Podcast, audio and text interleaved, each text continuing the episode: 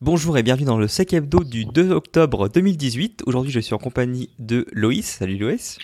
Salut. Et de Mi. Salut Mi. Bonsoir. Aujourd'hui, on a pas mal de sujets euh, dans notre hôte. On va voir comment on s'organise dans tout ça.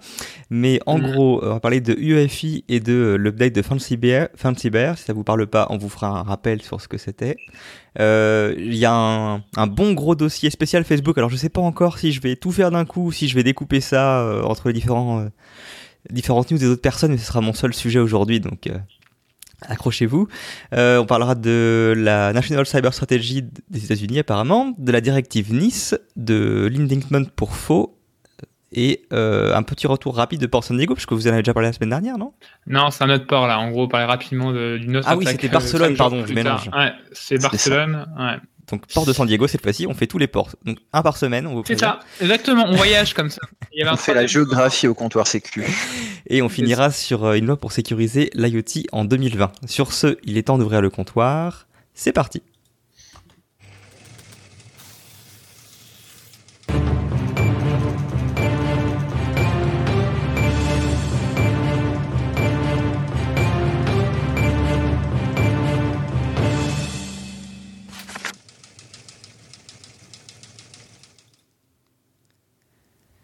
Et donc, sans transition, je vais laisser la main euh, à Loïs pour parler de Fancy Bear. Ah, je sais pas comment ça se prononce. hein. Chaque fois que je demande une bière en- dans un bar en Angleterre, on me demande si je- pourquoi je veux un ours. Donc, euh, je vais laisser. Ouais, euh, T'as qu'à dire parler. APT28, comme ça c'est l'autre nom qu'on leur donne, ce sera plus simple si tu veux. Euh, oui, UEFI, alors je sais pas si vous avez euh, vu cette news, cette news euh, on en a quand même pas mal parlé euh, sur, les, sur, sur, sur les réseaux internet. Euh, en fait, les chargeurs DZ euh, ont fait une sacrée découverte. On en parlait depuis, 2000 depuis euh, fin 2014 de façon assez théorique, qu'il serait possible de contaminer donc, le secteur le plus bas d'ordinateur, donc c'est le BIOS. Alors, le BIOS aujourd'hui, on appelle ça l'UEFI, c'est en fait les BIOS nouvelle génération qui sont concrètement, on peut faire plus de choses dessus. Et voilà, on parlait de façon un peu, théorique de, bah, il serait possible de contaminer un BIOS et de faire des actions. Et bien en fait, aujourd'hui, ces chercheurs auraient trouvé une variante d'un d'un outil qu'on- que, que je vais parler après, qui s'appelle, euh, qui était anciennement Computress. Donc je pense que Computress, vous vous souvenez, on avait, on avait parlé dans les Sec Hebdo, et je crois que c'est l'année dernière ou il y a deux ans. L'année dernière. 2014. Non, c'est- non, c'est en 2014, je crois. Je sais plus. Quand Kaspersky, en fait, avait fait, euh, justement, avait fait. Euh... Alors, c'est pas la découverte parce que c'était officiel, mais très peu, très peu connu, euh, de l'existence de Computrace, donc qui était en fait un outil d'absolute euh, computer. C'est une société. Euh, je sais plus quelle nationalité la société, euh, américaine ou euh, une société, une société qui s'appelle Absolute, qui en fait commercialise des outils pour pouvoir maîtriser son parc informatique, donc concrètement pouvoir suivre ses différents assets, ses différents postes de travail, etc.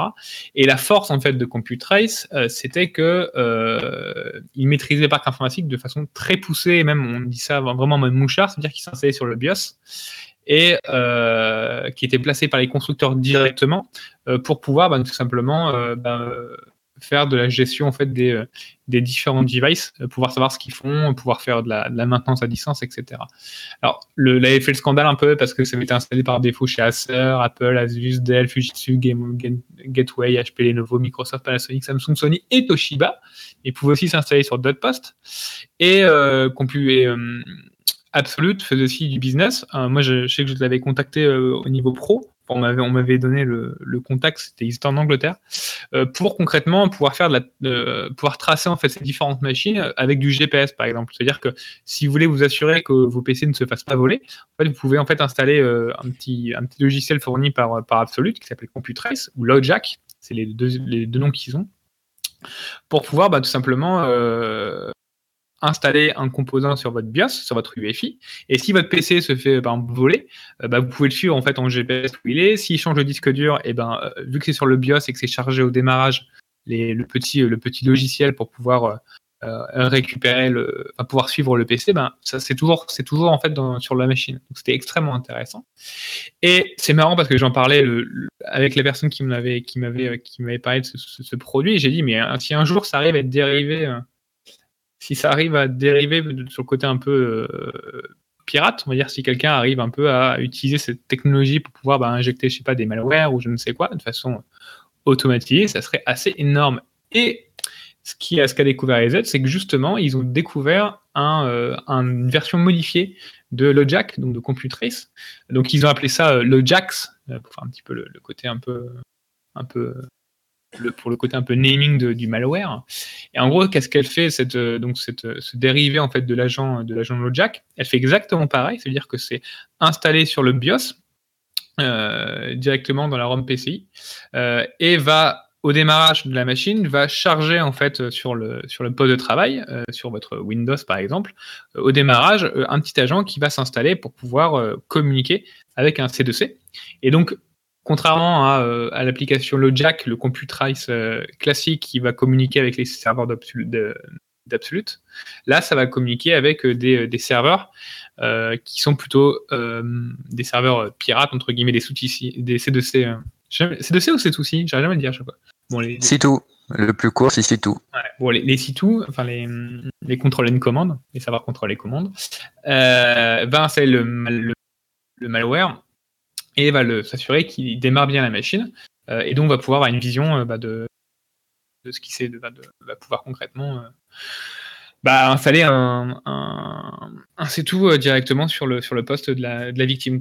Alors, il y a une bonne nouvelle là-dedans parce que j'ai vu beaucoup en fait de, personnes qui, qui parlaient uniquement en disant c'est bon, c'est la fin du monde, etc. J'étais un peu là-dedans, je me de mon tweet en mode désespéré en disant ils arrivent de plus en plus créatifs, je sais pas où on va, on va s'arrêter. Mais bon, il y a une bonne nouvelle, c'est que euh, on peut se protéger facilement de ce, de ce malware. Comment?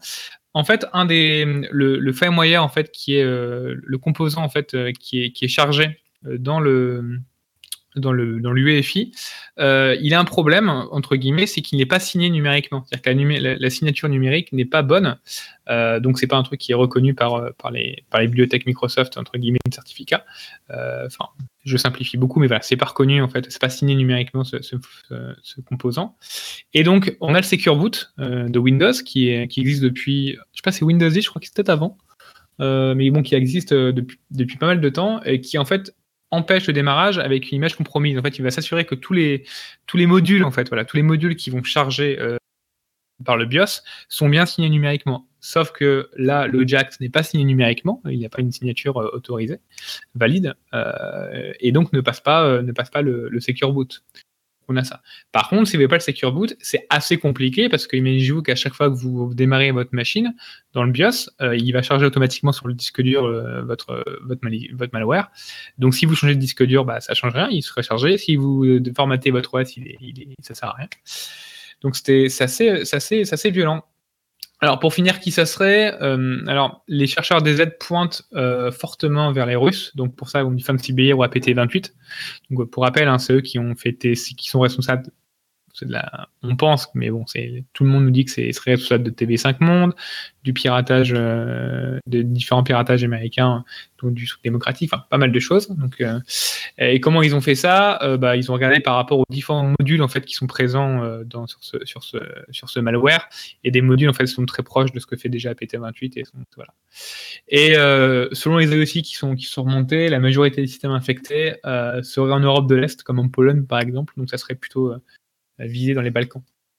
Donc voilà à peu près sur cette nouvelle qui est euh, qui est assez intéressant, je trouve technologiquement, mais qui se montre que voilà, il y a toujours, toujours de la créativité et que on a la chance de faire un boulot, on, va, on ne va jamais s'ennuyer, dira-t-on. Alors, si tu penses que c'est sécure, c'est faux. De là à dire que la sécurité est un échec. Nicolas. Si tu nous écoutes. C'était facile. C'était facile, je suis d'accord. C'est ça. Euh, donc voilà, euh, Morgan, tu vas nous faire ton petit breaking news. On peut Ouais, alors Breaking News, ça date de quelques jours maintenant, mais c'est vrai que mais- ce n'était pas dans la newsletter de, de cette semaine parce que bah, simplement j'avais fait de la newsletter avant. Ouais, bah bravo j'ai- pas eu la, comment dire, le, le sacrifice de, de, de repasser ça sur le week-end pour euh, mettre à jour tout ça, mais du coup je vais vous en faire euh, la primeur sur le Psych Hebdo. Donc euh, ça touche une vulnérabilité qui a impacté euh, Facebook, qui a posté donc euh, une news sur le sujet. Euh, de mémoire, c'était vendredi soir chez nous, enfin heure euh, européenne, parce que chez eux c'était le matin de mémoire, euh, qui était euh, relativement lacunaire au début. Donc euh, je vais essayer de vous retrouver l'article en question. Euh, finalement, c'était un article qui expliquait que il y a une mise à jour de sécurité qui a été faite sur le site web, qui suite à une vulnérabilité qui a été découverte donc qui avait été découverte le 25 septembre, donc trois jours avant l'annonce.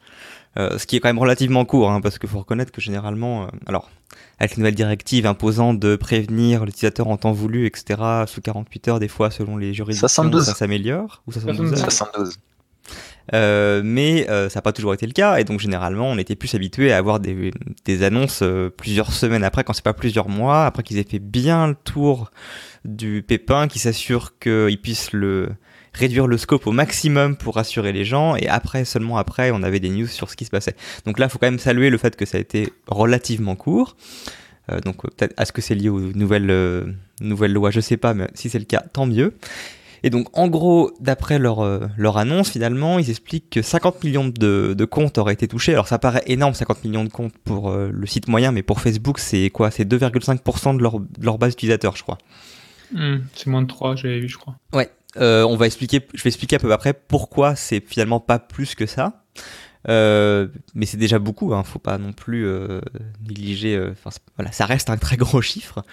Et que en gros, euh, c'était une vulnérabilité donc, qui a été donc découverte suite à un euh, trafic suspect. En fait, un, un pic de trafic qui était du coup suspect.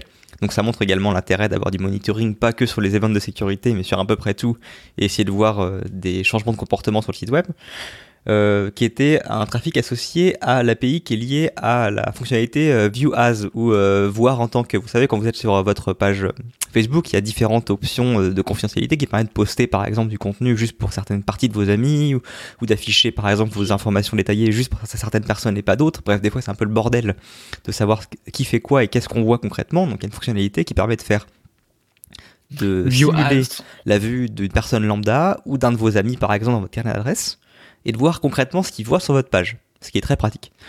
Euh, il se trouve qu'il y avait une faille là-dessus qui permettait justement euh, d'obtenir les droits sur le compte qui était euh, que vous simuliez via le View As. Je vais expliquer plus en détail après.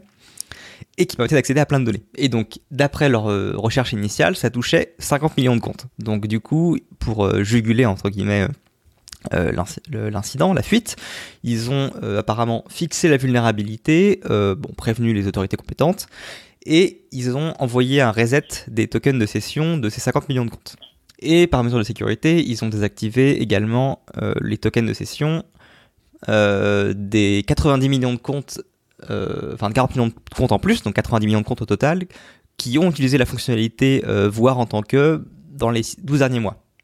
Ah, d'accord. Ça montre également que bah il y a pas tant Pas de monde que ça qui sert de la fonctionnalité. Ouais. Je sais pas qu'on en a plus. Personne ne veut protéger. Je, euh, suis pas plus étonné que ça. Mais euh, voilà. Alors, il y a eu beaucoup de FUD quand c'est sorti, avec euh, des gens qui faisaient des, des, des headlines genre 90 millions de comptes euh, pétés, etc. Bon, forcément, hein, disons que c'était la vision au pire, en tout cas par rapport aux données actuelles. Euh, maintenant, maintenant que j'ai dit ça, c'est vrai qu'au début j'ai dit bon, d'après ce qu'ils disent, ils savent même pas encore si les données ont été accédées ou pas. Il y a eu depuis des communiqués plus en détail, euh, donc j'ai pu lire des résumés. Alors j'ai malheureusement pas encore lu le transcript entier de la du communiqué de presse qu'ils ont fait. Apparemment ils ont fait un truc relativement clair où ils ont laissé les journalistes poser des questions et ils ont répondu de manière... euh, Enfin de ce que j'ai lu en diagonale c'était pas de la langue de bois donc c'était intéressant. Euh, Ils n'ont pas trop intérêt en même temps. Non, non, bah oui, c'est vrai qu'en ce moment, ils ont, ils ont un peu le feu aux fesses. Mais bref, voilà. Donc, je vous mettrai de toute façon en lien les transcripts pour pouvoir lire ça en détail. Moi, j'essaierai de lire ça cette semaine également. Euh, mais ils ont également mis une mise à jour sur leur article pour donner des détails plus techniques sur ce qui s'est passé. Donc, concrètement, comme j'expliquais, c'est la, c'était la fonctionnalité voir en tant que qui était impactée. Il se trouve que cette fonctionnalité, à la base, là, elle est censée être uniquement en lecture seule. C'est juste pour pouvoir voir, mais tu peux absolument pas interagir avec le contenu. Sauf qu'il y avait un des widgets du contenu qui était euh, mal configuré et qui permettait d'être utilisé en tant que bah, écriture. Quoi. En l'occurrence, c'est la fonctionnalité qui permet d'uploader une vidéo pour souhaiter un joyeux joyeux anniversaire à des amis. Ah, une vraie fonctionnalité en plus importante sur Facebook. Je, je- que j'ai pas utilisé, mais euh, je te crois. voilà. Donc voilà, quand vous êtes, euh, quand on a mis un anniversaire, vous pouvez lui souhaiter joyeux anniv- anniversaire apparemment en uploadant une vidéo euh, de vous en train de le dire, j'imagine. Et donc cette fonctionnalité-là était du coup mal implémentée et permettait de, l'utiliser. Le problème, c'est que non seulement elle était active, mais qu'elle du coup elle récupérait un token pour la personne que vous étiez en train de simuler. Donc imaginons que euh, je suis sur ma page et que j'essaie de simuler ce que voit Loïs sur ma page, eh bien en exploitant finalement cette fonctionnalité pour envoyer une vidéo, j'obtenais un token qui permettait d'utiliser euh, un accès à l'API mobile du compte de Loïs. Et Ah du oui. coup, avec ça, il récupérait les tokens en question, les injectait, euh, j'imagine, dans un navigateur euh, avec les sons qui vont bien pour du coup se loguer en tant que Loïs. Donc j'ai beau ne pas connaître son mot de passe, il a beau avoir du deux facteurs, ce que vous voulez, c'est le token de session qui est utilisé par Facebook dans le background une fois que vous êtes logué pour maintenir votre session ouverte. Donc on se contrefile de toutes les mesures de sécurité que vous avez mis en place. Ça bypass absolument tout. Donc le MFA, tout le travail là? Ah oui, bah n'importe quoi. Enfin, en gros, euh, Oui, oui c'est juste un API quoi. voilà. Ah, C'est pour, pour l'API, je me suis connecté en- à ton nom. Voilà, légitimement. Donc ça pique. Et donc pourquoi finalement pas plus de comptes que ça? Eh bien, bah, déjà d'une part, comme j'ai dit, ils avaient monitoré, donc ils se sont rendus compte d'un trafic inusuel, donc ils ont du coup arrêté en plein milieu de l'attaque. Et l'autre chose, c'est que bah, du coup, pour pouvoir le faire, c'était pas forcément très facile à scaler parce que pour pouvoir toucher potentiellement tout Facebook, tu peux pas simplement faire du séquentiel. Il faut que tu passes par ton d'abord ton carnet d'adresses d'amis. Pour chacun de ces amis-là, tu les utilises la faille pour se pour récupérer une session en leur nom. Après, tu te connectes, donc tu pivotes sur ces comptes-là, tu refais la technique sur tous leurs amis à eux, et ainsi de suite. Donc en fait, Ouais, tu peux pas choisir une personne directement, de ce que je comprends. C'est indirect. Il faut que tu parcours en mode brute force tous les amis de toutes les amies de toutes les amies jusqu'à trouver la personne. Par contre, donc c'est-à-dire qu'ils peuvent remonter indirectement pour savoir qui sont un peu derrière l'attaque quoi. C'est-à-dire que celui que les mecs ont dû, euh, ou alors ils ont, ils ont utilisé des comptes ils avaient euh, des qu'ils ont de piratés. ou une bêtise. Enfin Voilà. voilà, tu- enfin, je- on n'en sait rien. De ce qu'ils ont dit à l'heure actuelle, ils ont aucune information sur l'origine de l'attaque, etc. C'est encore en cours d'enquête. C'est quand même Ouais, relativement frais. Voilà. Par contre, je, suis en train de lire le, le transcript là directement en même temps que tu parles. Euh, déjà, c'est intéressant, c'est que Mark Zuckerberg était là et disait qu'en fait, là, ils ont, ils ont mis cette, cette fonctionnalité depuis un an seulement. C'est pour ça qu'il n'y a pas autant de personnes qui l'ont utilisé. De voir en tant que? Parce que moi j'ai souvenir de voir utiliser ce truc-là il y a plus longtemps que ça. Non, la vulnérabilité, le truc Ah oui, non, vidéo, mais peut-être que le, le truc anniversaire en, en question. Ouais, mais la fonctionnalité de voir en tant que, c'est vieux. ça. Oui, oui, bien sûr, bien sûr, mais c'est déjà mettre la vidéo euh, de bon anniversaire, quoi. Donc voilà. Donc en gros, ce qu'ils veulent dire par là, c'est qu'au pire des cas, ça fait un an que les gens s'en servent. ce qui est déjà pas mal. Mais bref, voilà. Donc c'est juste pour essayer de. Si jamais vous aviez euh, fermé votre compte il y a un an, potentiellement, bon, vous êtes toujours dans, vos, dans leur base, hein, avec les shadow copies, etc. Mais euh, potentiellement, ça n'a pas été exploitable par des gens. Voilà, c'est ce que ça veut dire. Et, et ça n'a pas trop gueulé sur le RGPD, des trucs comme ça? Parce que justement, là, c'est ils protègent pas les données personnelles. Je, je pense que c'est encore un peu tôt. Alors, j'ai vu qu'il y a déjà des gens qui ont commencé à faire des class action lawsuits, par exemple aux US, euh, en Californie notamment, sur euh, protection non adéquate des données personnelles, euh, données en toute confiance à Facebook, blablabla. Je suis curieux de voir les résultats de ces, de ces attaques-là. Enfin, c'est quand même difficile de reprocher à Facebook d'être une vraie, ba- une vraie passoire. C'est quand même pas si souvent qu'on a ce genre de choses. Alors oui, il y, a eu- il y a eu Analytica, c'est un fait. Mais je veux dire, suis pas sûr que ce soit les pires euh, sur le secteur. Donc si jamais, dès que tu as une vulnérabilité qui, pour le coup, a l'air d'être euh, vraiment une vulnérabilité, euh, enfin, euh, mauvaise gestion des tokens dans le développement. Enfin, c'est pas genre une lib pas à jour, un truc comme ça. hein. C'est dû à du développement interne. Euh, Si Mhm. jamais tu te fais attaquer à chaque fois que tu as ça, ça peut être intéressant dans les années à venir, voir comment ça évolue, mais je sais pas s'il y a beaucoup de sites qui peuvent se targuer de dire qu'ils seront jamais pétés. hein. Et ce qu'il dit, et ce que me dit Zuckerberg justement dans la conférence de presse, c'est qu'il dit que justement, ça les a- ils ont pris suite à ça des mesures précautionnaires pour les évolutions suivantes de, pour éviter de se retrouver avec cette vulnérabilité. Après, bon, c'était de la conférence Oui, de bah, presse. ils ont fait les tests de pas ce régression, quoi. C'est ça, ils ont fait après. voilà, c'est pas non plus euh, incroyable. Non, mais voilà. Bref, donc c'est- a priori, sinon, par rapport aux données euh, qui ont été touchées, alors c'est pas très très clair. Euh, Peut-être que le, transcript est plus clair là-dessus. Mais moi, de ce que j'ai lu des résumés du transcript, c'est qu'apparemment, ça n'affectait que les, les données euh, affichables- affichées sur votre profil, mais que ça touchait pas, par exemple, les messages envoyés par Facebook Messenger ou par d'autres applications. Par contre, ce qu'ils ont dit, c'est que par précaution, ils ont également désactivé toutes les, applications qui se servent de ton Facebook pour t'authentifier. C'est les Facebook Connect, par exemple. Et c'est vrai que c'est un autre point, c'est qu'il y a de plus en plus de gens qui se servent de ces, de ces géants d'Internet comme Google ou Facebook pour, se, pour servir d'authentification, donc de, de services de confiance pour plein d'autres services, en fait. Et donc ça En montre fait, ouais, quand ceux-là se font péter à quel ont- point ça peut avoir des ramifications euh, très loin. Non, puis il y a quand même un truc hein, qui est assez intéressant dans ce qu'il dit, c'est qu'en fait, le- la vulnérabilité, c'est pas un bug, c'est trois combinés de bugs qui ont fait que la vulnérabilité est faite. C'est ça qui est intéressant de se dire. C'est pas juste un truc qu'ils ont Oui, oublié, bah, c'est que- euh, un morceau du VOAS qui devrait pas être en écriture qui l'est, Ouais. qui en plus récupère un token qui euh, est accessible pour l'API mobile qui devrait pas, et qui en plus est l'est pour la mauvaise personne, non pas pour la personne qui fait le VOAS, Ouais. mais pour la personne qui est simulée. Voilà. c'est vraiment tricky, quoi. J'avoue, pour tester ça, faut, faut y penser, quoi. Ouais, enfin, un site aussi, euh, entre guillemets, euh, Ah oui, non, mais intéressant que c'est- Facebook, je pense qu'il y a un sacré paquet de gens qui le triturent Ah, dans tous les sens possibles et imaginables. Mais sur- surtout, ils ont du. Ils ont du. Ah, Bug Bounty Facebook. Ils ont un gros truc de Bug Bounty.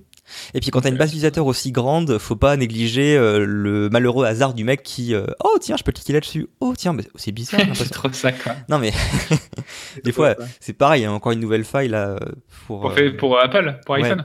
ouais voilà c'est encore Ouais, un peu tordu avec-.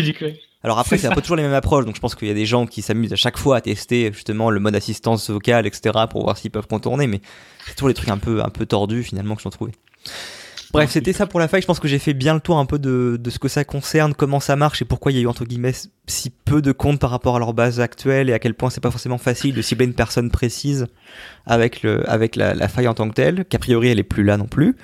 Euh, si on a d'autres détails plus croustillants les semaines à venir, on se fera un plaisir de vous faire un point.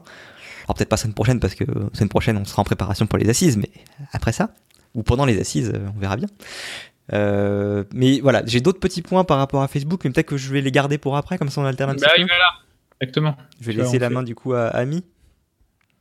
Alors, Mi nous a promis de faire moins de 10 minutes. vous notez bien, vous chronométrez en live avec nous. Ça va, c'est fini cette victimisation gratuite. Ah, je me venge, c'est bon. Hein. Allez, on dit toujours. Allez. Je l'ai fait une fois sur toi en plus. Après, j'étais gentil. Ah, bah, fallait pas le faire une fois. Allez voir, allez voir. Allez. Donc, on va parler de la stratégie euh, cyber nationale des United States of America, qui a été publiée en septembre 2008, euh, 2018. hein. Oui. c'est mieux. Donc, euh, euh, ils se rendent compte que c'est eux qui ont fait Internet. Euh, on rigole pas, c'est écrit texto. Je fais je le mentionne parce que c'est quand même assez, compliqué. Euh, ils se mettent bien que, ils comprennent, euh, enfin, ils l'écrivent exactement même, euh, qu'ils ont compris qu'il y avait beaucoup d'Américains qui tenaient la supériorité américaine euh, sur euh, le domaine de la cyber euh, pour acquise, mais euh, que ce n'était pas tout à fait vrai. Il cite nommément euh, quatre pays, hein, la Russie, l'Iran et euh, la Chine et euh, la Corée du Nord, comme étant des pays qui ont conduit des attaques hein, contre les Américains et le business américain. Et donc, en ça, ils disent que c'est des pays qui sont, je cherche le terme, rock state. Derrière, continue à développer. Euh, Il y a une euh, composante qui revient très souvent, c'est que euh, ils se rendent compte que euh, la position qui est demandée aux États-Unis est compliquée et que dans ce cas-là, ils vont mettre en place des fonds fédéraux. Donc, ils vont financer en fait la sécurité américaine en mettant en place des fonds fédéraux dédiés pour. Ils remettent rapidement des petits coups sur l'Iran, la Chine, etc. Euh, derrière, euh, ils veulent continuer à développer euh, l'influence américaine, notamment en proposant encore sur des tenants très particuliers, sur de l'open source ou des standards qui seraient opérables, reliables et sécurisés, mais qui viennent d'Amérique. Euh, ils expliquent bien que euh, c'est pas parce qu'ils seront attaqués euh, par euh, le côté cyber qu'ils répondront forcément que du côté cyber. hein. donc euh, on a un petit écho euh, de ce qu'avait dit il y a deux ans ou trois ans. Non, il y a deux ans au FIC, Jean-Yves Le Trion. Euh, suite à ça, après, bon, ils vont sur euh, tout un paragraphe qui est dédié à la sécurité des contracteurs, donc euh, Strengthen Federal Mhm. Contractor Cyber Security C'est bizarre. a priori de Broker, euh, Hamilton, euh, et puis euh, tous les petits cas comme ça, ça leur a bien fait un petit peu les dents. Il y a un petit paragraphe aussi sur euh, la supply chain. Donc pour euh, les contracteurs, euh, c'est simple. Hein, euh, On t'entend plus, Mi. On t'entend plus, Mi. Allô review, le moment qui fera la review.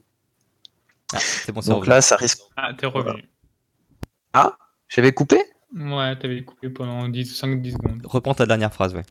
Après, le c'est très simple. Alors, euh, du coup, ils vont faire euh, des reviews notamment pour tout ce qui est risk management, mais aussi du testing, du hunting et du sensoring et notamment des tests aussi sur la réponse à incident sur les contracteurs systèmes. Donc tout ce qui est sous-traitant, mais vraiment au niveau de la défense. Et surtout, c'est pas une boîte tierce qui va le faire, hein, c'est le gouvernement. Donc NSA, etc ça risque d'être fun. Hein.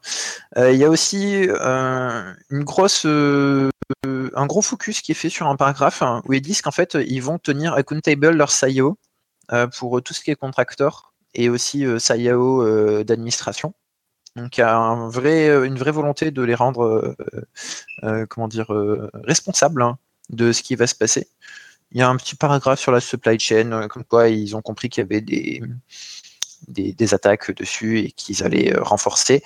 Euh, ils vont adresser par contre euh, sur le supply chain qu'il y a des gros, gros, grosses déficiences sur tout ce qui est le système fédéral pour l'acquisition en fait de produits, etc.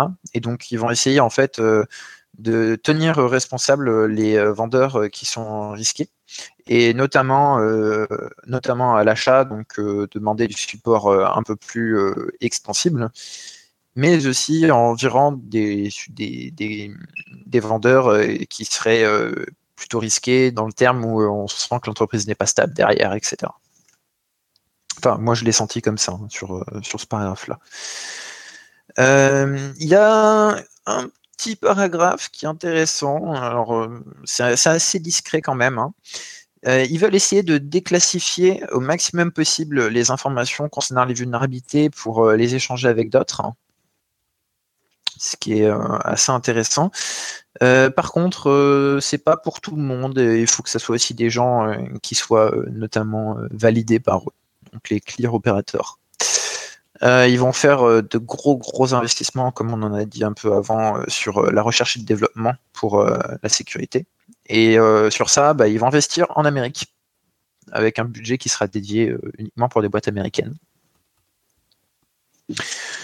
Euh, il y a tout un, tout un pilier qui s'appelle Promote American Prosperity qui est, selon moi derrière. Euh, c'est là je suis en train de le lire. Il est, il est, il est assez affolant ce, chapitre. En fait.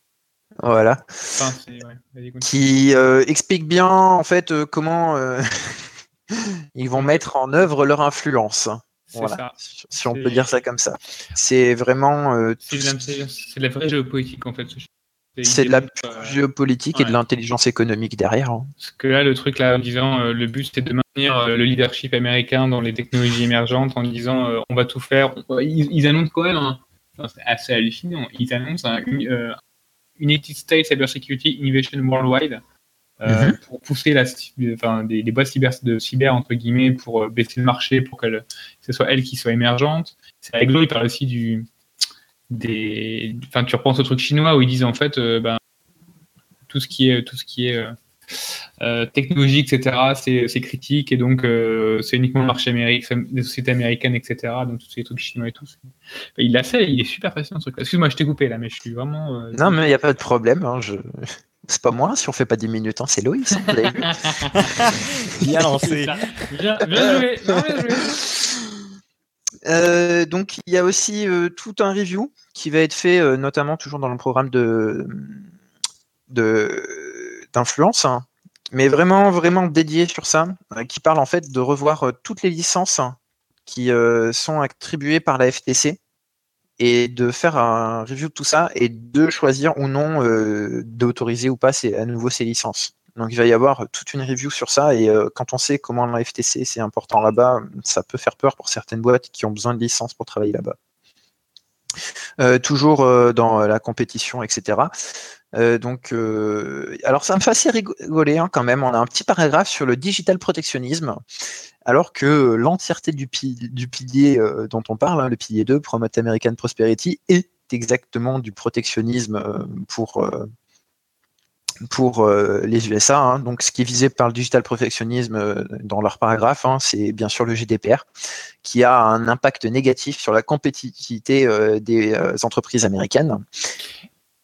C'est, désolé, hein, tu feras une de plus, mais c'est très amusant parce qu'on voit, alors, ce, je sais pas si tu as dit au début, mais ce, cette stratégie nationale américaine, elle est signée par Trump On voit qu'il y, y, a un énorme impact Trump dessus, sur la stratégie, le côté agressif, le côté marché américain unique, etc.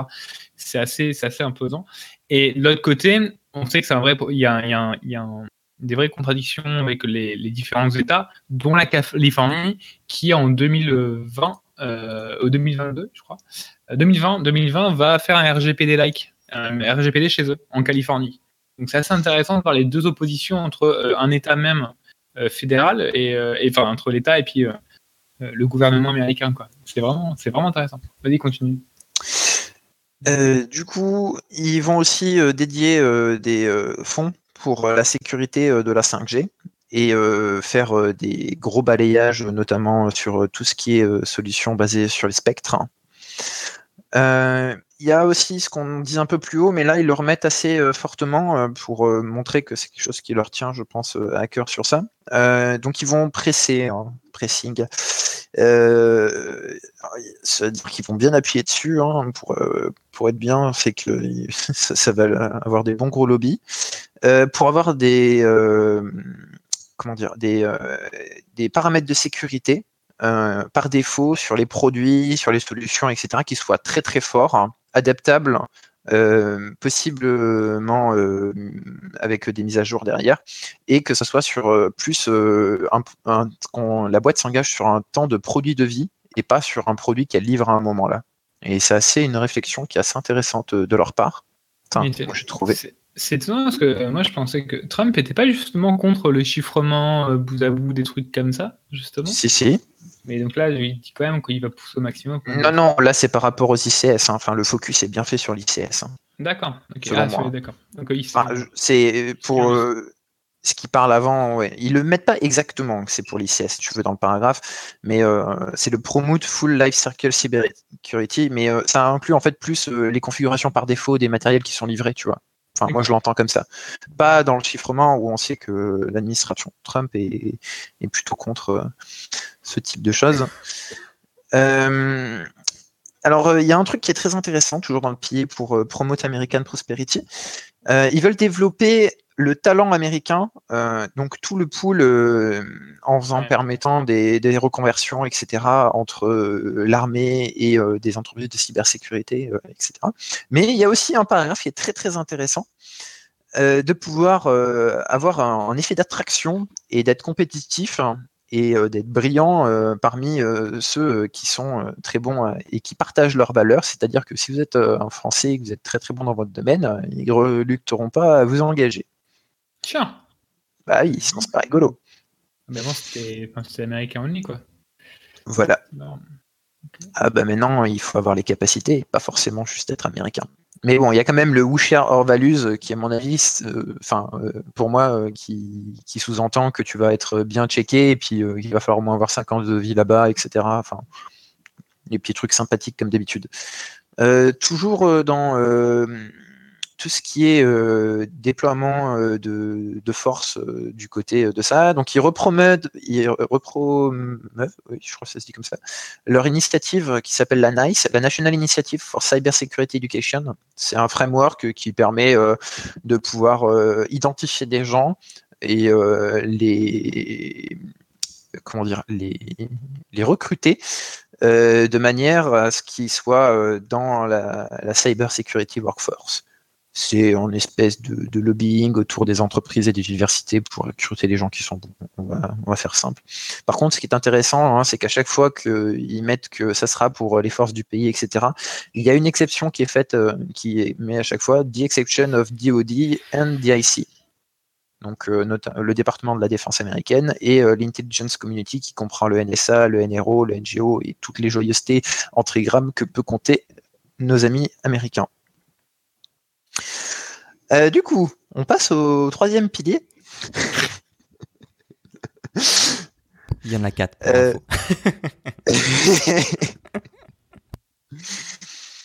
euh, ce qui est très intéressant, c'est que là, on arrive sur ce que je disais, notamment des réponses kinétiques, pas forcément uniquement dues à du cyber en origine, hein, mais aussi en source.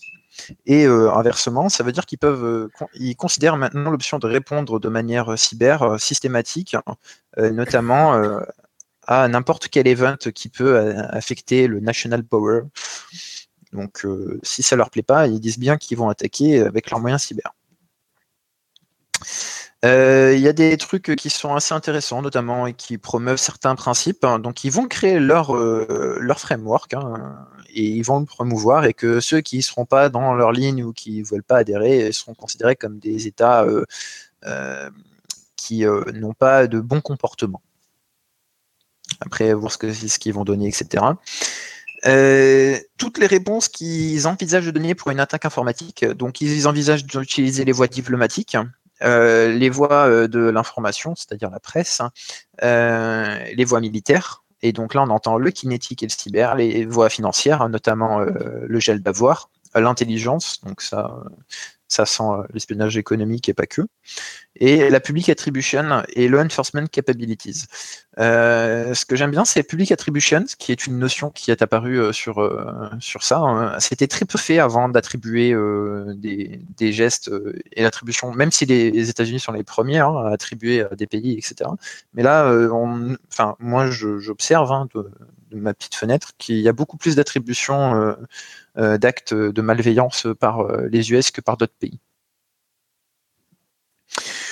Euh, suite à ça, euh, ils vont exposer aussi de plus en plus hein, et euh, de faire en sorte qu'ils puissent déterrer, enfin sortir de, leur trou toutes les informations et notamment tout ce qui est l'online malicious influence. Et ça, ça veut tout dire et rien dire en même temps. Ça concerne à la fois les campagnes de, désinformation, mais aussi les propagandes d'autres États. Donc je ne sais pas s'ils veulent faire une guerre sur Internet d'information en dehors de celle qui est déjà existante. Hein. Euh, bon après il y a aussi euh, tout ce qui est euh, on va dire qui veulent augmenter encore leur influence mais là c'est pour être en avance sur les autres et donc c'est pour prévenir les autres États. Donc en fait c'est pourquoi ils vont être en avance pour ça. Et donc ils vont faire du lobbying. Et là à travers donc du coup l'ICA bah, euh, L'Internet Governance Forum, l'IGF, qui va se tenir euh, d'ailleurs euh, à Paris dans pas longtemps, je crois 14 novembre, et l'ITU, qui est l'International Telecommunication Union, qui fait pas mal de standards. Donc là, on est sur du pure lobbying pour des standards ou pour des forums où se décide du, du, management d'Internet, si on peut dire ça comme ça. Et c'est tout. Bah, c'est déjà pas mal. Non, non, c'est vraiment super intéressant à lire et voir l'impact que ça a sur, tout ça. c'est un document très attendu, hein, Mais même sur un truc que tu n'as pas dit à la fin, qui est que tout à la fin où il parle de la partie de building, euh, building capacity, où concrètement il dit que, euh, alors c'est un truc que, que déjà les pays en disant qu'il est, il est nécessaire pour euh, maintenir l'influence américaine contre des compétiteurs mondiaux, etc., de mettre en place des, constructions de capacités cyber, de faire des partenariats avec les pays, de les travailler avec eux pour ben, pousser bah, à, aller un peu dans leur direction, etc. Tu vois que c'est. Alors, c'est pas pousser à aller dans leur direction, c'est plutôt les pousser à aller dans la direction des US. Hein. on est plus sur. Euh, on veut que, enfin, on veut être euh, à l'international, mais par contre, euh, on veut pouvoir aussi dicter un peu ce, que, ce qui nous plaît. Enfin, ah, bah, moi, c'est comme ça que, ah, que bah, je le vois. Le but, c'est qu'ils ont une, ligne, ils veulent que tout le monde aille de leur côté, etc. Et donc, il est important pour eux de faire des partenariats, de faire des capacity building, etc. C'est un truc que, font déjà des, pays. En France, on le fait. Hein. Euh, dans les pays plutôt africains. Mais euh, voilà, c'est super intéressant. Vraiment à lire ça. Enfin, je dis pas ça, mais c'est un peu long. ça marche. Bah, du coup, est-ce que tu enchaînes avec la directive Nice? Bah oui, hein, tant qu'on y est, on a parlé un peu, on a parlé un peu de, stratégie, on va commenter avec la directive Nice. Donc, la directive Nice, euh, je pense que vous avez tous entendu parler. Donc, c'était une, c'est une directive, euh, enfin, c'est une adoption par les institutions européennes de cette directive qui s'appelle Network and Information System Security, euh, qui était adoptée le 6 juillet 2016. Alors, qu'est-ce que concrètement la directive Nice? On, on a très peu entendu parler ces dernières années euh, on en a parlé depuis quelques mois, mais euh, moi je sais qu'en vers 2016-2017, j'étais étonné que peu de personnes ne connaissent vraiment, alors que ça un impact quand même assez fort. L'objectif, c'est quoi? C'est d'assurer un niveau de sécurité élevé commun pour les réseaux et les systèmes d'information de l'Union européenne. Donc on peut se dire bon, c'est un peu, vague, mais il y a quatre enjeux euh, majeurs pour, pour cette directive.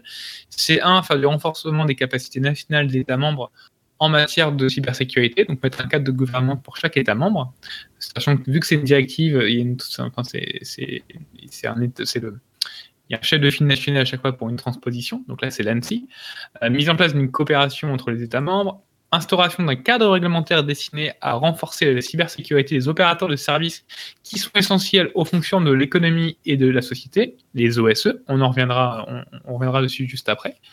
Euh, et après, instauration d'un cadre réglementaire destiné à renforcer la cybersécurité des fournisseurs de services numériques, les FSN. Euh, donc concrètement, euh, cette directive, pourquoi on en parle maintenant, c'est que donc déjà il y a une il y a eu un décret qui a été publié en mai 2018, qui a déjà, euh, donc c'est l'annexe, euh, la, première annexe, euh, qui en fait liste les différents services essentiels au fonctionnement de la société ou de l'économie, donc les, les OSE.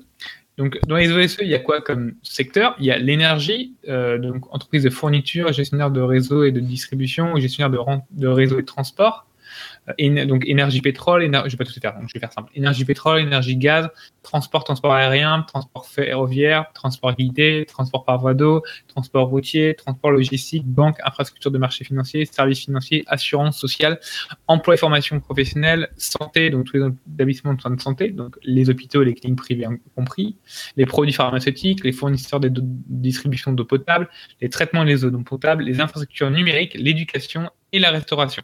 C'est sacrément large quand même.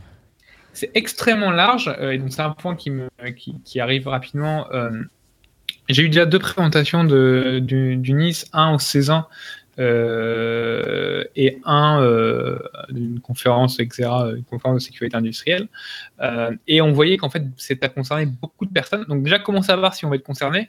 On va recevoir un courrier euh, donc l'entreprise va recevoir un courrier directement de l'ANSI qui lui notifiera si, elle est, euh, en gros, alors si elle reçoit un courrier, c'est qu'elle est OSE, qu'elle est opérateur de services essentiels.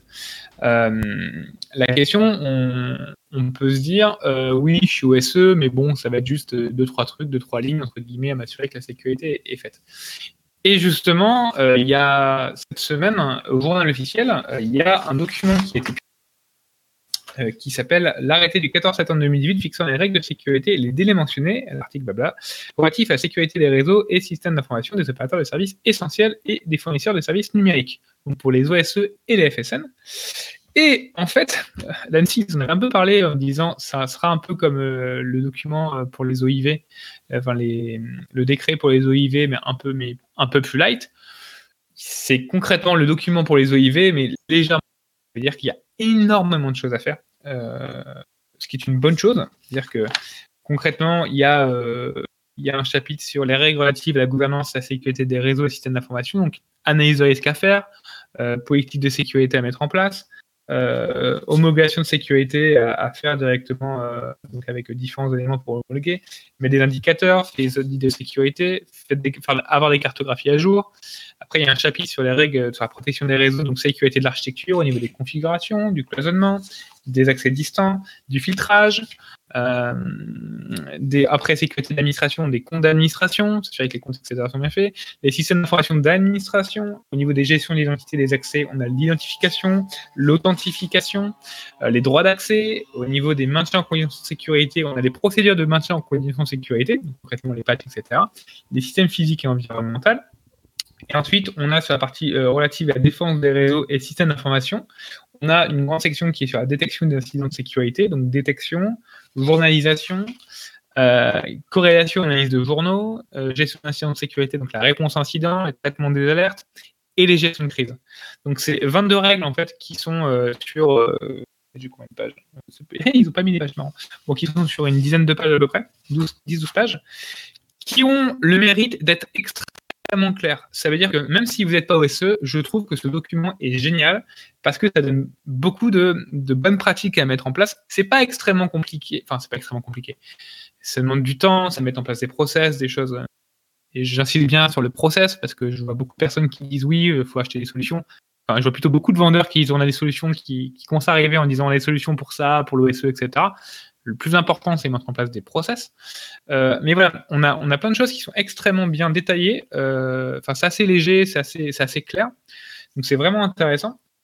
Et euh, une annexe qu'ils ont mis dans ce, dans ce, dans ce décret, qu'ils ont publié donc au journal officiel cette semaine, qui est assez intéressant, c'est le délai d'application des règles de sécurité. Donc on pourrait dire, ouais, on est OSE, mais bon, ça va, on a le temps, on est large, je sais pas quoi. Et bien, pas, tant que ça. Euh, pour chaque règle, donc j'ai dit les, euh, les 23 règles, on a un dé d'application euh, à compter la date de l'initiation de l'opérateur en tant qu'opérateur de service essentiel. Donc concrètement, dès qu'on reçoit le courrier, on a par exemple analyse de risque. Donc on a un an pour appliquer sa politique de sécurité, on a deux ans pour mettre en place des indicateurs, un an une cartographie, un an une configurations, je sais pas, gestion de crise, on a un an, trois mois pour le traitement des alertes, voilà, on a vraiment des, euh, des deadlines euh, qui sont fournis euh, pour bah, être, être ben, conforme en tant qu'OSE à la réglementation du décret et de transposition du, de, la, directive Nice. Et il y a un truc qui émerge rapidement, je ne sais pas ce que vous en pensez, mais moi je me demande comment ils vont faire concrètement pour pouvoir auditer tout ça.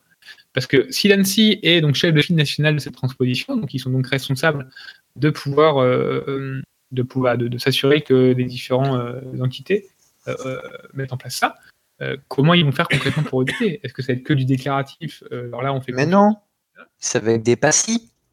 Ah oui Les fameux passifs Tu as raison. C'est pour ça qu'en ce moment, ils sont en train de monter en force pour les. D'accord, ok. oui, donc ça va faire un sacré, un sacré business, quoi. Ok. Donc bah voilà, tu as répondu à mes questions. ça, plus comme d'hab, potentiellement un peu d'audit euh, en aléatoire, plus taper sur les gens qui se font péter.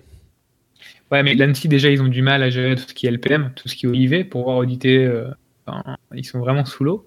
Euh, enfin, les OSE, ouais, ça va être fourni à des. Ouais, je pense, ouais, ils vont l'extraire ça à différentes entités. Et c'est assez marrant parce que dans les sociétés qui sont OIV, donc on les connaît pas, bien sûr, mais bon, on se doute souvent ce que c'est en fait, on peut avoir un périmètre, parce que quand une société est OIV, c'est pas la société qui est OIV. Enfin, si, en fait. la société est OIV, mais c'est un périmètre appliqué euh, de l'OIV et sur une partie du périmètre, je prends n'importe quoi. Euh, c'est différent. Voilà, c'est une partie euh, dans la société, c'est qu'une seule partie où le périmètre a vraiment à appliquer des règles qui sont, fournies par, le, décret des OIV, des, des, sécurités. Et là, en fait, avec les OSE, il y a d'autres choses autour en fait, qui se mettent. C'est-à-dire qu'on peut, peut avoir de l'OIV et de l'OSE dans la même société.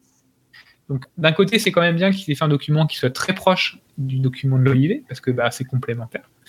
Mais, euh, mais, mais toutes, les, toutes les sociétés qui disaient Ah, bon, ça va, on a, on a mis un petit périmètre OIV, on a réussi à négocier, euh, euh, je sais pas, je prends n'importe quoi pour pas faire de, de jaloux, le transport routier, enfin, je sais pas, le transport ferroviaire en disant bah, je fais juste une petite partie qui est, je sais pas, euh, le déplacement de mes, de mes, euh, de mes trains sur la voie pour pas qu'il y ait d'impact.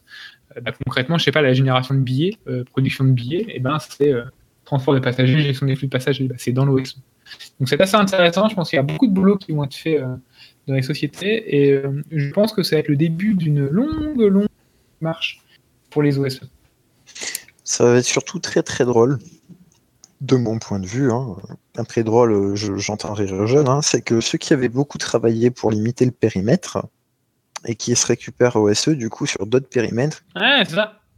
Bah là ils vont se dire, euh, alors il y en a, s'il y en a qui ont bien préparé le truc et qui ont fait ça sérieusement, puis il y en a qui sont encore aussi en, en train d'essayer de préparer le truc et, qui essaient de faire ça plus sérieusement, puis il y en a d'autres qui attendent de voir comment ça va taper pour savoir si on investit ou pas dedans faut voir ça positivement. C'était un pilote avec les OIV. Maintenant, ils ont testé les nouvelles méthodes de sécurité. Ça marche. Ils vont étendre ça sur tout le SI, voyons. Tout à fait. C'est ce qu'il disait aussi. Je sais plus si c'est Poupard ou c'est euh, Payou euh, qui disait que l'objectif des, des, OIV, c'était. ce que beaucoup cette idée. C'était un peu Essuyer les d'huile. il n'a pas dit ça. mais c'était vraiment le concept d'huile. Ça veut dire que on met en place, on, met en place, on demande slash force pour certains à mettre en place de la sécurité pour des OIV. Et naturellement, entre avec les filiales, les partenaires, les sous-traitants, la sécurité va se diffuser en tant que tâche d'huile qui se diffuse. Oui, c'est le cas de tout référentiel bien fait, ça inspire d'autres personnes. Il y a des gens, par exemple, qui essaient de mettre en place euh, une grosse partie des recommandations PCI DSS pour tout leur SI, des choses comme ça, voilà, c'est Toujours une bonne chose. Euh, j'ai parlé beaucoup des OSE, mais pour les FSM, euh, donc les services qui sont concernés, c'est les places de marché en ligne, les moteurs de recherche en ligne, les services informatiques en nuage, donc cloud, et sont concernés les fournisseurs de plus de 50 salariés ou chiffre d'affaires de plus de 10 millions offrant leurs services dans l'Union européenne, donc dont le siège social ou établissement principal situé dans le territoire national ou établi hors de lieu, offrant ces services sur le territoire national ayant désigné un représentant sur le territoire national. Et là, on va rigoler. Parce que tous les AWS, tous les Azure, tous les trucs. Oh, alors là, je m'inquiète absolument pas, Loïs. Euh, Je pense que AWS sera très fier d'afficher leur certification dans pas longtemps, euh, tout comme ils le font avec le reste. oui. hein. Je pense que c'est pas eux les pires. Ouais, mais moi, c'est la partie incident de sécurité, auditabilité. euh, Ah oui, ça par contre, Ah, euh, c'est ouais. ça qui va être funky, je trouve. ça c'est tendu. ouais. Mais c'est bien, c'est bien. On va voir, on va voir ce que, ce que vous amenez. Mais bon, en plus, c'est un truc européen, donc c'est bien. On va pas être les seuls. Avec nous en France, à demander un truc. On va tous venir ensemble en, en tant que. Ouais. Cocorico. Bon, j'ai sur ces sur ces bonnes choses. Euh, Morgane, tu veux nous reparler un peu de Facebook? Petit retour sur Ça faisait Facebook, longtemps. qui va être C'est beaucoup plus rapide celui-ci. Euh, juste deux petits points assez rigolos. Le premier, c'est par rapport euh, aux deux facteurs. Donc, euh, c'est quelque chose qui a été découvert dans une, enfin, marqué dans un, un sujet de recherche sur euh, les fonctionnalités. Donc, euh, oups là, c'est pas le bon lien. Ça marchera mieux avec celui-ci de Facebook, notamment l'utilisation des données personnelles que vous lui confiez, euh, même celles qui ne sont pas forcément données au premier abord dans un but euh, d'être euh, réutilisées par Facebook pour les besoins commerciaux. Je vous rappelle hein, que Facebook est gratuit, donc il faut bien qu'il se rémunère quelque part. Donc on rappelle quand vous êtes, quand c'est gratuit, c'est vous le produit. Donc les données que vous fournissez seront utilisées pour du marketing ciblé. Il se trouve que euh, non seulement ils se servent de tous vos posts, euh, de vos euh, messages, vos likes, etc., mais et de votre, vos infos personnelles euh, marquées dans, la page, mais ils servent également des données de sécurité. Donc apparemment, les gens se sont rendus compte que quand vous mettiez par exemple l'identification à deux facteurs avec euh, téléphone, donc généralement en recevant, en recevant un code par SMS, euh, avec un numéro de téléphone que vous fournissez uniquement dans cette page de sécurité et nulle part ailleurs sur le site internet, eh bien cette donnée était quand même euh, compilée pour votre euh, dossier euh, associé à votre nom pour les informations marketing et du coup réutilisée derrière par les annonceurs. Oui. Alors d'un côté, il y a des gens qui disent ouais, c'est absolument scandaleux, etc. Et c'est vrai que c'est scandaleux. Mais bon, après, moi, je suis plus étonné de ce genre de choses par Facebook, comme, comme la plupart des providers. Et des gens disent oui, mais du coup, ça va décourager les gens d'utiliser le deux facteurs. Alors, dans un sens, effectivement, ça peut être contre-productif parce que les gens se disent oh bah voilà, ça y est, on va faire un effort et euh, on, on se la fait, euh, enfin, on, on se la fait mettre à l'envers euh, par le fournisseur derrière. Le fait est que, on l'a déjà dit maintes, et, enfin, maintes fois sur ce podcast, le deux facteurs par SMS, c'est vraiment le plus mauvais que vous puissiez choisir. Il y a d'autres approches. La meilleure à l'heure actuelle, c'est les clés de sécurité type YubiKey, enfin, ou TUF et consorts. Euh, entre deux, qui est très correct, c'est les authenticateurs. Donc, euh, par exemple, les Google Authenticator euh, pour, en citer qu'un, mais OTI et autres qui en gros basé sur du TOTP, donc du code à usage unique, qui est renouvelé tous les 30 secondes. Bref, dans l'absolu, de toute façon, si vous avez à mettre du 2FA, mettez pas celui-ci si possible. Alors je sais que ça peut paraître un peu science-fiction, mais c'est de plus en plus courant que des, des, gens se fassent péter des, des, des numéros de téléphone à la chaîne par des personnes qui se font passer pour eux auprès de leur provider téléphonique. C'est voilà, c'est plus du théorique, c'est utilisé dans la nature. Donc, c'est l'occasion. Si jamais vous avez Facebook et vous utilisez des SMS euh, pour euh, vous protéger votre compte, eh bien Facebook a dit clairement que si jamais vous n'étiez pas content avec l'idée que votre numéro soit utilisé, vous avez qu'à ne pas utiliser le, le- le 2FA par SMS, eh ben je vous invite à le changer et mettre un, un code d'usage unique à la place. Vous pourrez pas mettre uniquement la clé de sécurité, j'ai testé cet après-midi. Euh, malheureusement, il faut forcément soit SMS, soit application. Et en plus, en backup, vous avez le droit au security key. Ça, c'était un point. Le dernier dans le, la grande saga de Facebook, il est méchant.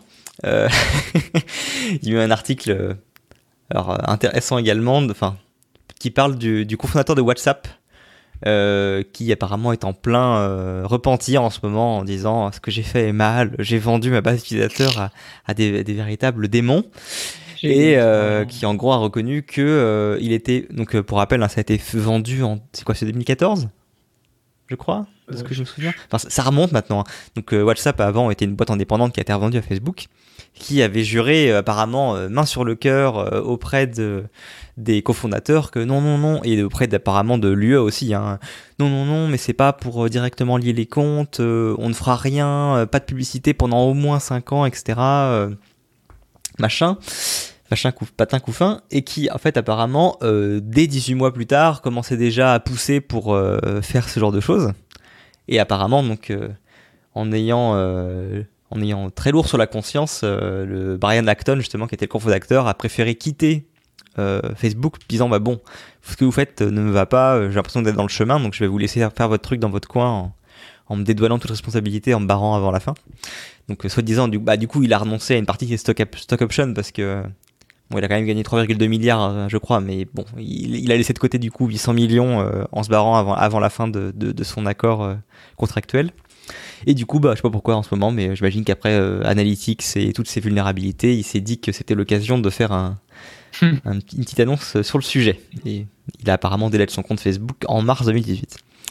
Dernière news, juste pour euh, éviter des confusions, il y a eu une news qui est sortie euh, quasiment en même temps que celle sur la vulnérabilité Facebook d'un euh, chercheur en sécurité, je sais, sais plus d'où il vient, je vais pas dire de conneries.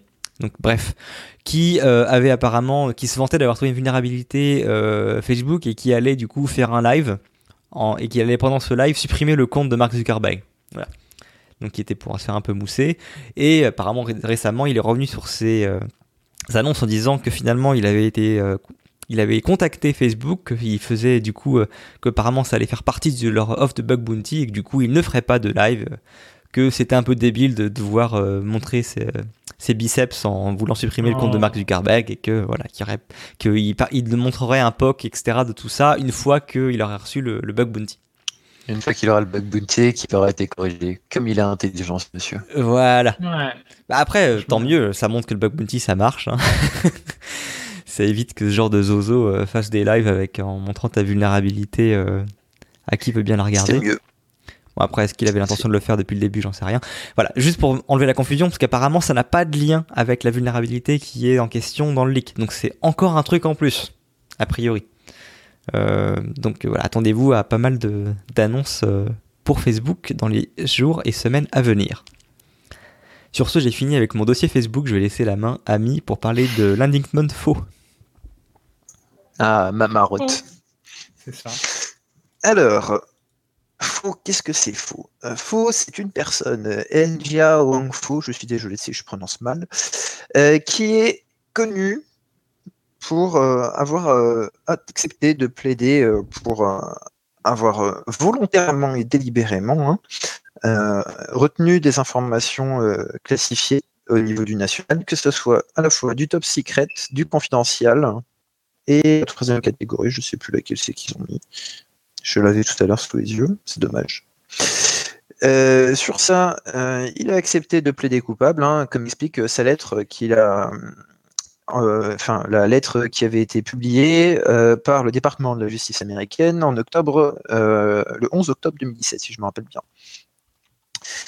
Donc, sur ça, ce monsieur, c'est juste un petit développeur, un petit développeur qui a travaillé à NSA, entre autres pendant dix ans, euh, qui a travaillé surtout dans une unité qui est désormais euh, secrète mais célèbre, qui s'appelle la Taylor Access Operation, euh, dont l'objectif en fait est tout simplement d'aller chercher des informations dans les systèmes étrangers notamment les systèmes étatiques, et de répondre à toute attaque ou toute bizarrerie qui se passerait dans les systèmes de la défense américaine. Officiellement, on va s'en tenir au fait, hein, il est expliqué euh, que Faux euh, plaide pour ça et qu'il accepte euh, la, la, peine qui est encourue, moins un minus de 1 pour une raison et un autre minus de 2 dans le cas où il ne l'a pas divulgué. Enfin, le minus de 2 qui est accepté et qui est soumis à condition qu'on ne découvre pas dans le futur qu'il a divulgué ces informations de son plein gré.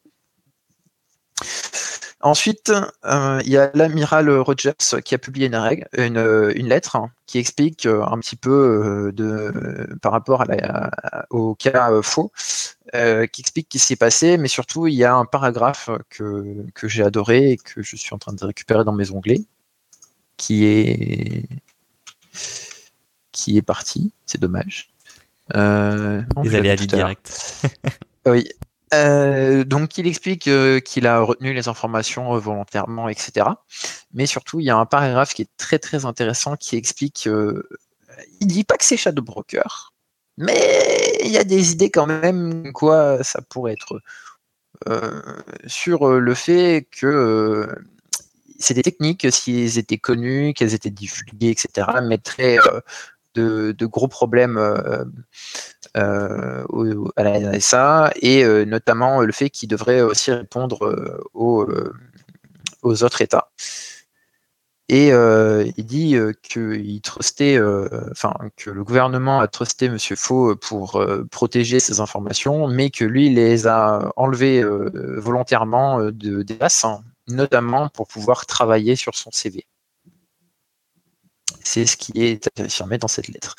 Euh, ça, c'est intéressant parce que ça pourrait être la personne euh, qui est citée.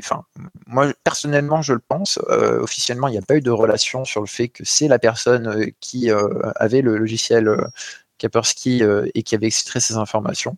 Officiellement, ça l'est pas. Mais il y a quand même de grosses ressemblances, le fait que ce soit des techniques euh, qui soient euh, très importantes pour l'État, etc.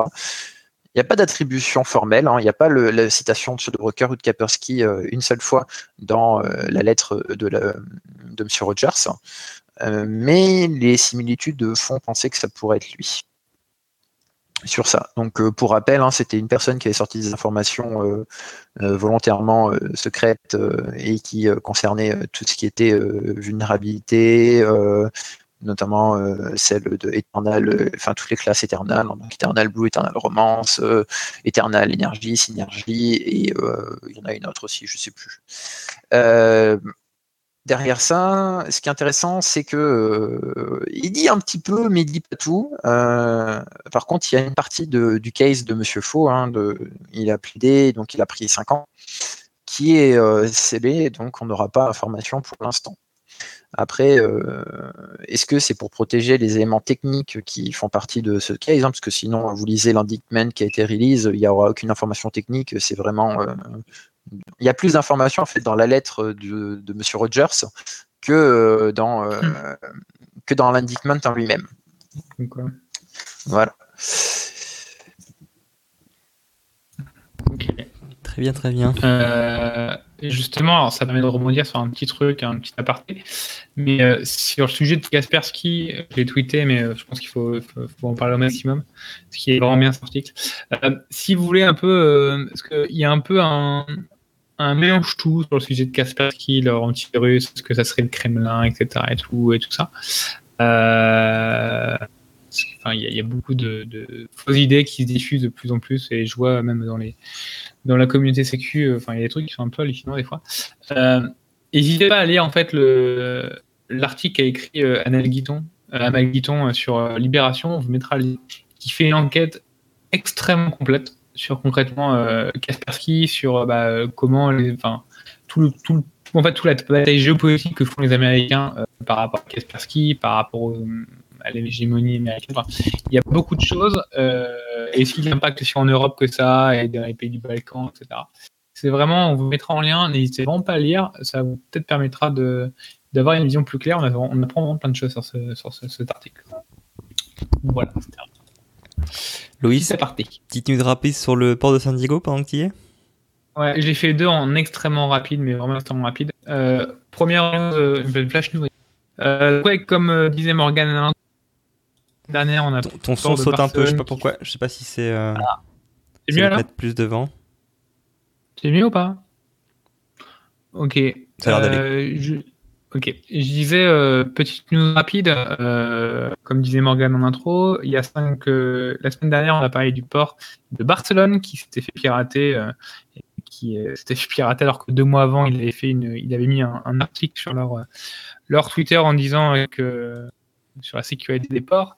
Euh, mais voilà, il s'était fait pirater. On n'a toujours pas d'informations de ce qui s'est passé exact, enfin, ce qui s'est passé concrètement. On sait juste qu'il n'y a pas eu de problème au niveau des bateaux, euh, au niveau du transport maritime. Il y a eu quelques ralentissements peut-être au niveau du, selon des employés qui auraient dit qu'il y aurait des, des, problèmes au niveau plutôt sur terre, tout ce qui est main d'œuvre, etc., pour pouvoir descendre par exemple les, marchandises. Cette semaine, maintenant on arrive au port San Diego. Le port San Diego a fait une déclaration donc on mettra le lien, euh, pour euh, bah, déclarer qu'eux aussi ils ont été victimes d'une attaque informatique. Euh, alors on, on, a là non plus pas vraiment de détails de ce qui s'est passé, etc. On sait juste qu'ils sont fait, qu'ils sont fait pirater. Ils font, ils mettent quelques indices qui pourraient faire croire que, que, fait, que leur, leur port était bloqué, qu'on pourrait penser à du ransomware, mais voilà. C'est extrêmement, euh, on va pas faire de conclusion hâtive du tout. Par contre, euh, fait euh, assez intéressant, c'est le, le, le, Twitter de Kevin Beaumont. Alors, je sais pas si vous le connaissez, si vous ne connaissez pas, allez directement le follow sur génial. Twitter. Voilà, c'est pour vous dire s'il il a gagné en, au InfoSec 2018, la conférence InfoSec 2018, le Best EU Security Twitter. C'est un anglais qui, qui bosse, etc., qui, qui, est chercheur en, en, et qui a en fait fait un article très intéressant où en fait il, il, il montre que les, récentes attaques sur les, les, sur les, ports, euh, ben, en regardant rapidement sur sur Shodan, etc., il voit que les, les ports RDP, VNC, SMB, enfin tout ça, n'importe quoi est ouvert. Donc euh, bon, il dit que ce serait peut-être bien aussi euh, de, de, de, travailler sur ces configurations et tout ça. Donc voilà, selon lui, quand même, les, les n'étaient pas très très bien protégés. Donc ça, c'est première news rapide. Et deuxième news encore plus rapide, euh, c'est un, une loi qui vient d'être signée par le, le, gouverneur américain Gary Brown, euh, qui, la loi c'est la SB 327, ça vous dit rien, mais en gros c'est un document, c'est une, je crois que c'est un, article, enfin une loi, une loi qui était mise en place pour sécuriser les objets IoT à partir de 2020. Donc, comme je disais déjà avant, les Californiens sont assez modernes sur ça. Ils ont, une loi type RGPD qui va s'appliquer en 2020 aussi en Californie. Donc, protection de données personnelles des citoyens de Californie.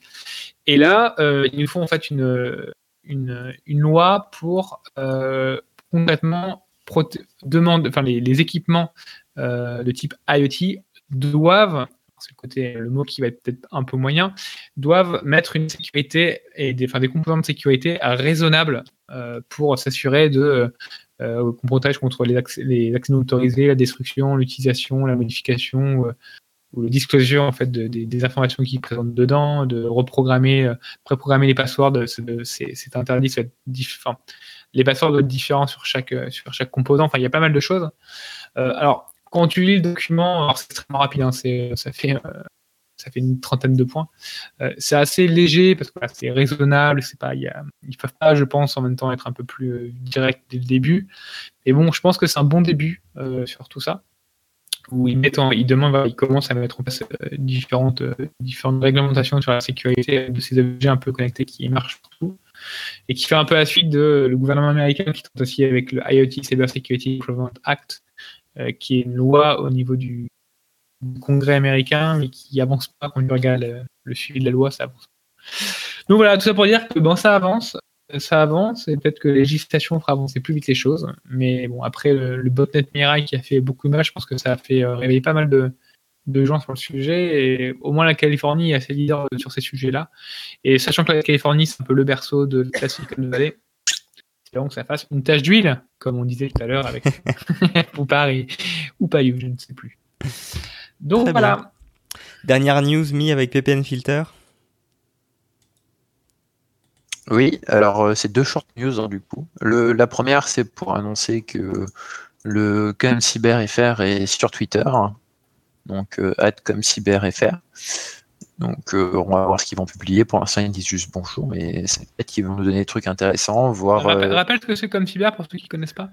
C'est le commandement cyber, c'est le nouveau détachement, on pourrait dire une quatrième armée hein, officiellement, euh, qui est euh, dédié pour euh, les comment on pourrait dire ça, le secteur cyber euh, de l'armée française. J'aime pas trop ça, mais bon. Bah c'est le l'ANSI, l'opposé, l'opposant d'ANSI, on va dire entre guillemets. Ah non, c'est le pas parallèle de. Non, c'est le parallèle. Enfin, je me suis trompé. Euh, ouais. Bon. Il y a un qui défend, il y en a un qui attaque. Quoi. Euh, ils dépendent tous les deux de GDS. Euh, du, non, euh, l'ANSI dépend de GDSN, mais pas le ComCyber qui dépend du. Euh, du, ouais, du Minarme, je crois même direct. Ouais, le ministère des Armées, et l'autre c'est rattaché au Premier ministre, qui rattache au Ouais, c'est ça. À l'armée. Et du coup, la deuxième news euh, plutôt rapide, enfin, je vais essayer de faire rapide, c'est VPN Filter, dont vous en avez déjà parlé précédemment. Donc, VPN Filter, pour faire, hein, c'était la découverte par euh, Cisco Talos euh, d'un gros botnet qui était en train d'être constitué avec plein de petits trucs sympathiques sur les, les, routeurs, donc essentiellement des routeurs microtiques, des routeurs aussi de Cisco, les Linksys, enfin, il y avait 80 modèles, je crois, qui étaient concernés, quelque chose comme ça. Je ne vais pas dire de bêtises, hein, je crois que c'est ça. Donc, ils avaient déjà fait une première publication où ils avaient expliqué ce qu'ils avaient trouvé et que c'était le stage 1 qui détaillait. Puis, une deuxième publication, ils ont détaillé le stage 2. Et là, euh, ils ont réussi à trouver le stage 3, ils ont travaillé dessus, et euh, du coup, euh, ils ont bien travaillé dessus, hein, parce que c'est une investigation qui date de plusieurs mois, et il n'est toujours pas terminé. Hein. le troisième poste ne, clôture pas la série. Donc, le TTP, c'est du, la constitution de botnet avec beaucoup de capacités offensives et bien sûr on les retrouve encore en Ukraine hein, comme d'habitude. Donc euh, le TTP correspond exactement, euh, enfin exactement, ressemble très très fortement et c'est pas une attribution à PT28. Euh, sur ça derrière donc les nouveaux modules qu'ils ont découverts hein, cette fois-ci donc HTTPX hein, qui permet de rediriger d'inspecter le contenu du HTTP euh, derrière NDBR qui permet euh, de faire euh, du SSH avec différentes fonctions du de rejeu, etc. NM, c'est pour faire le mapping du network où il est, hein, le device. NetFilter pour faire du DOS. du port forwarding pour toujours transférer le trafic.